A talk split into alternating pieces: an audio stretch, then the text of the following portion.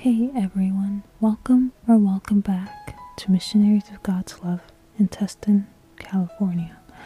Today's topic is the physical presence of God in my life.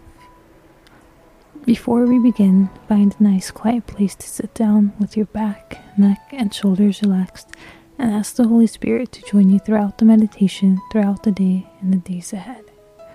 Take a deep breath and savor the fresh air that is given to us by God.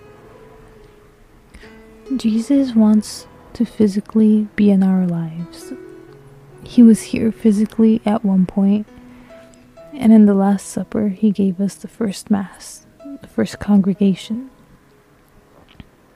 In various Catholic churches, what we all have in common is the sacrament, especially the Holy Communion. It's important to celebrate this so that we can physically fill ourselves with Jesus.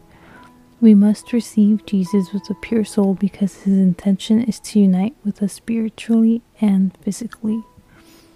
We should also try to never miss a Sunday Mass because it is a celebration where we receive Jesus even if we do it online. A question to ask ourselves is if we take God seriously.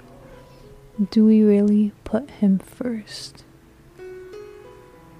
As we end today's prayer, say, Speak to me, Lord, for your servant is listening.